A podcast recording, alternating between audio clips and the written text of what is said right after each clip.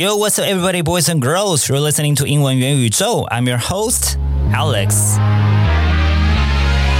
Hello, hello, welcome back. 呃，最近大家有没有看什么剧呢？有什么台剧啊，或者是韩剧？呃，前阵子刚结束了金马奖，然后之前有一个很精彩的一个金钟奖哦。其实我最近呢，这一年开始慢慢看了一些台剧哦，因为我不知道哎，我觉得。这两年，你们有没有觉得，就是美国的电影好像没有什么非常厉害的，或是我跟你讲，我非常有可能是我工作太忙，孤陋寡闻，所以如果真的有很多很厉害的，然后我没有意识到的话，真的请跟我分享好吗？你可以在这个 podcast 留言跟我分享，你觉得近几年有什么厉害的美国的电影哦？但是我感觉相对起来，现在好像是。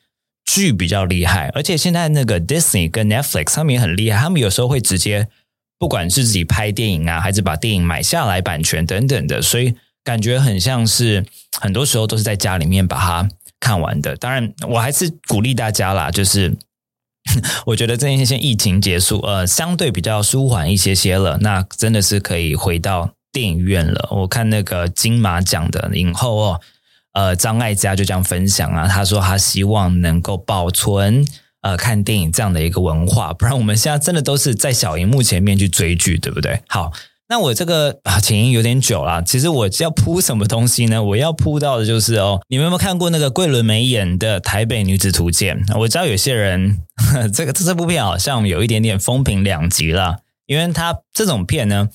嗯，他要拍的非常好，我觉得真的是背后不管是导演呐，还是剧本呐，还是很多的细节，可能真的是要很深的一个反思，跟真的是要处理的很好。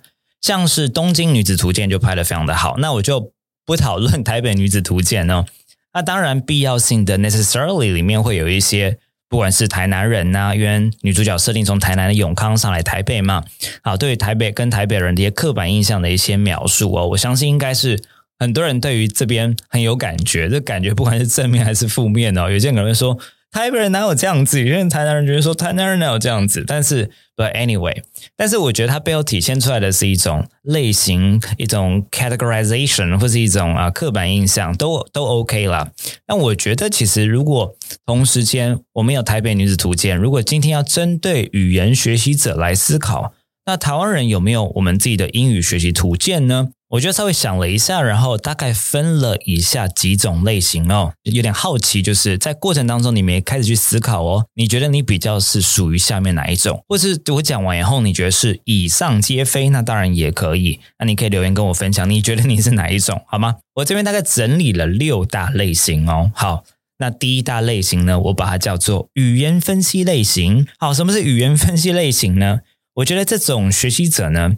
非常喜欢用阅读的方式在学习英文，嗯，尤其特别是阅读，然后他也不会排斥阅读，尤其他不会排斥，通常不是做大量阅读哦，他会喜欢一篇文章看得非常细，看得非常的久，然后上面画满了各式各样的，你知道荧光笔，那个颜色画到变成大变色了，你有有没有看过这种人？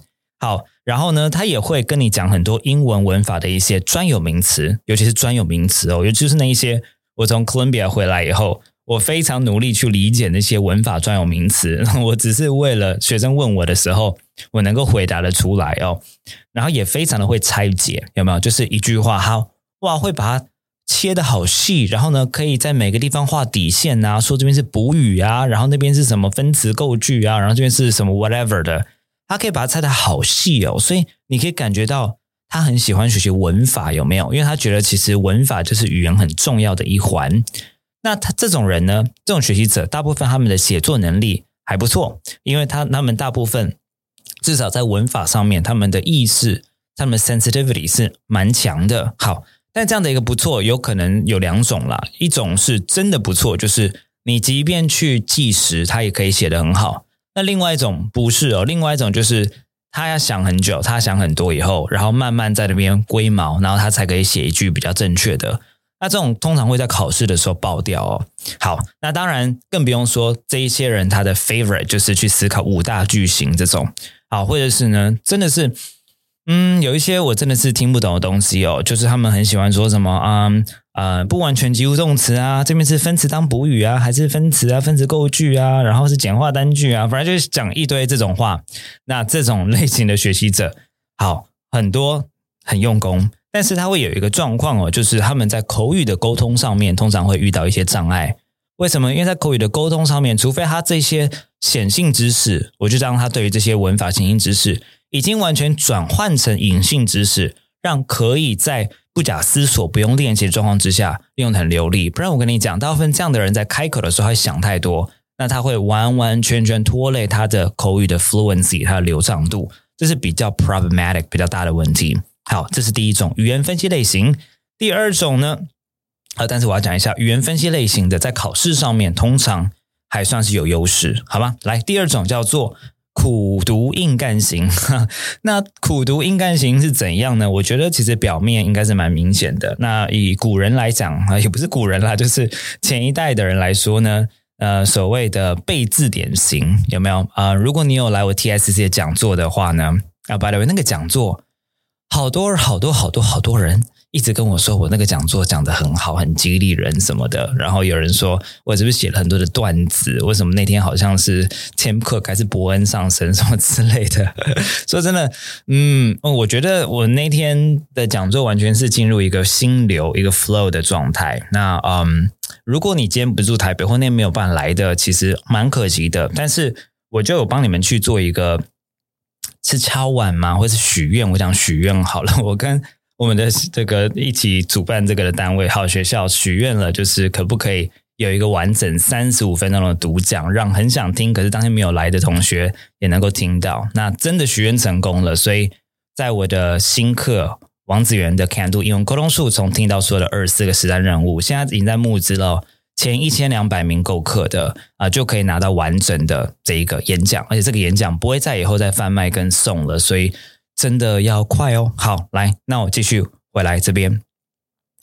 所以我在那个演讲里头就讲到这个一个贸易公司的董事长的故事。我在里面就是做内训，有一次做内训，然后在内训的当下，我就一直看到最后一排哦，有一个老先生坐在那边，而且正笔疾书，疯狂的抄笔记哦。我想说。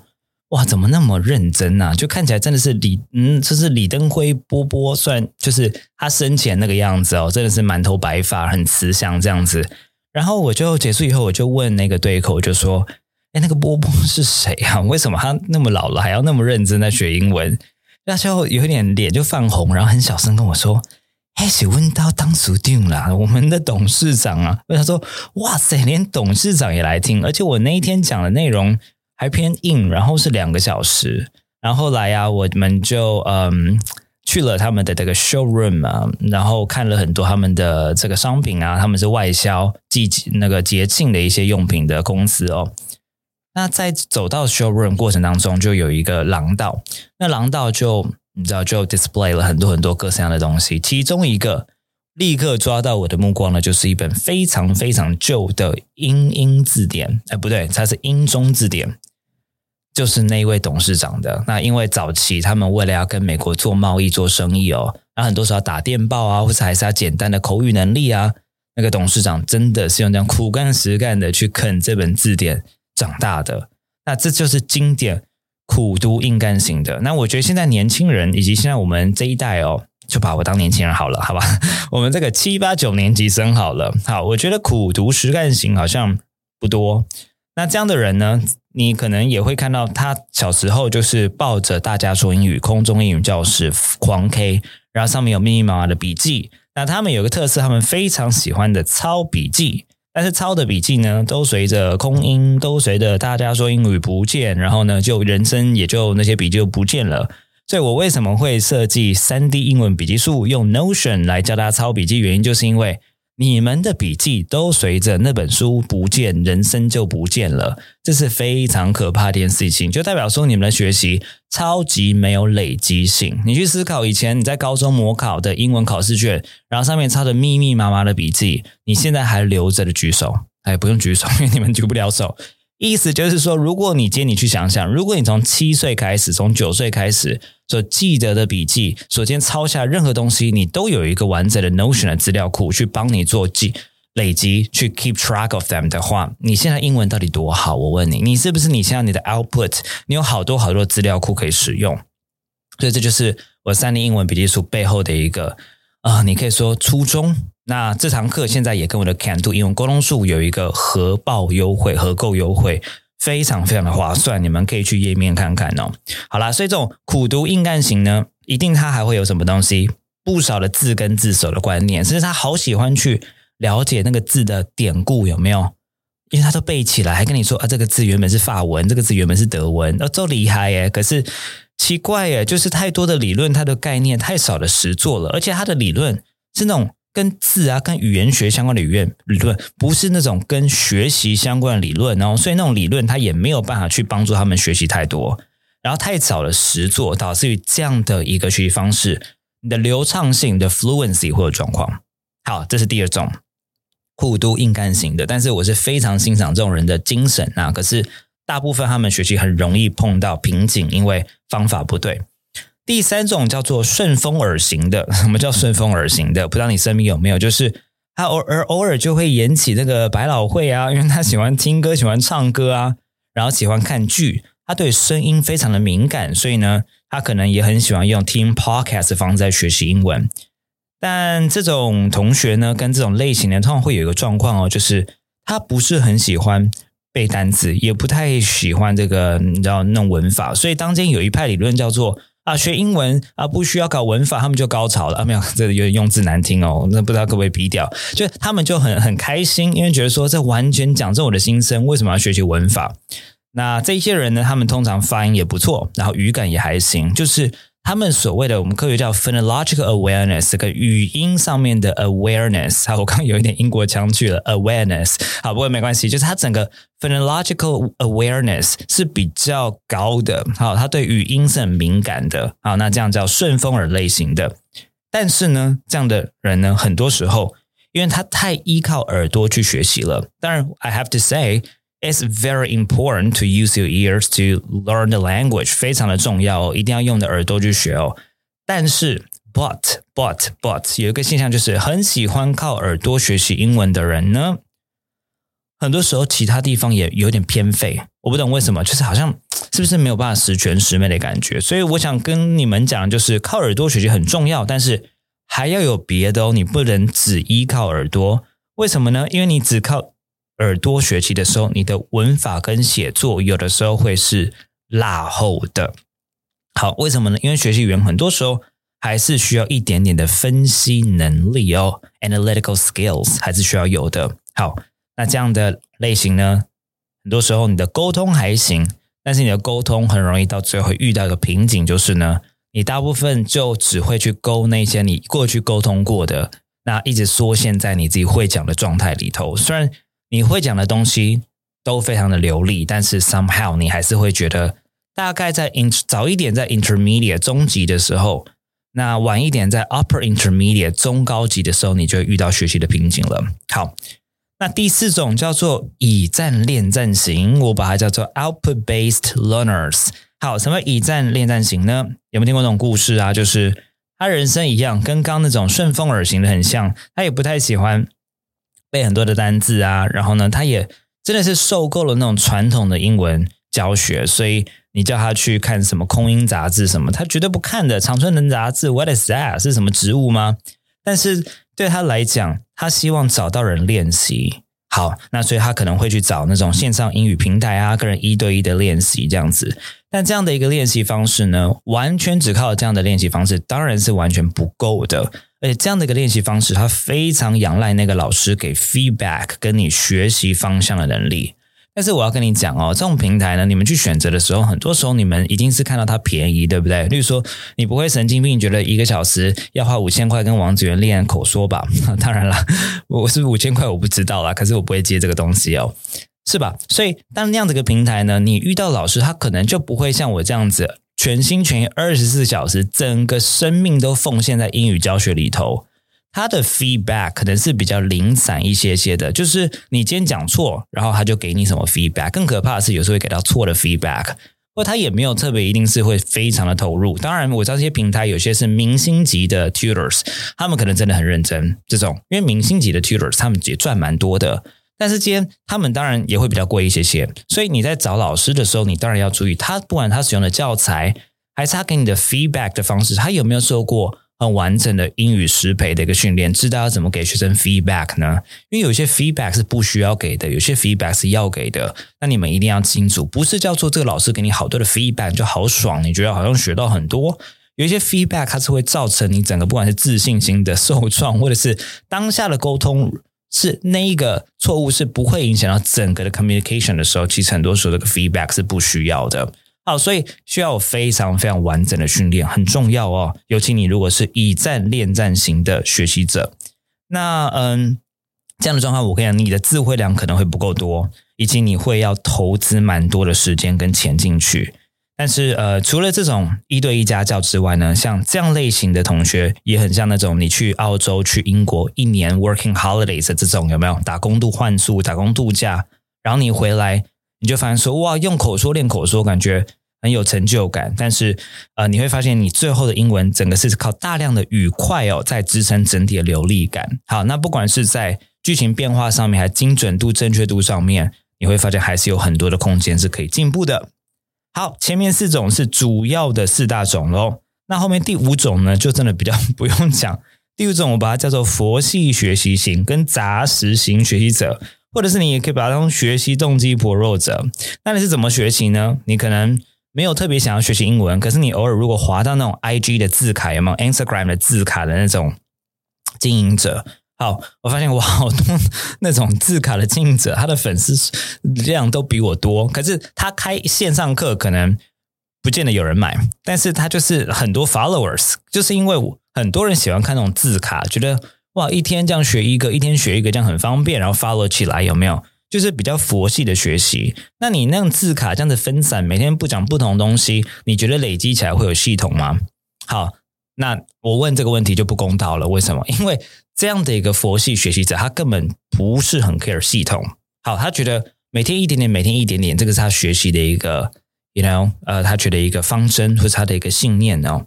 那再来就是他可能看看 IG 字卡之外呢，他可能看 YouTube 影片呢，但他不会抄笔记哦，绝对不抄哦。像是呃，像是我的朋友 Lily Chan，他有很多很棒的学习影片，然后重点是超级佛心的，他还给你那个笔记有没有？那这种杂食学习怎么样？他绝对不会去要笔记的，他觉得呃，我的影片我看一看就好了，我根本去要笔记。好，但是我跟你讲哦，这种。每一天一点点，每一天的学习真的太慢了。如果你今天是三岁的话，我说哇，你的人生还好久，你真的才可以学很久。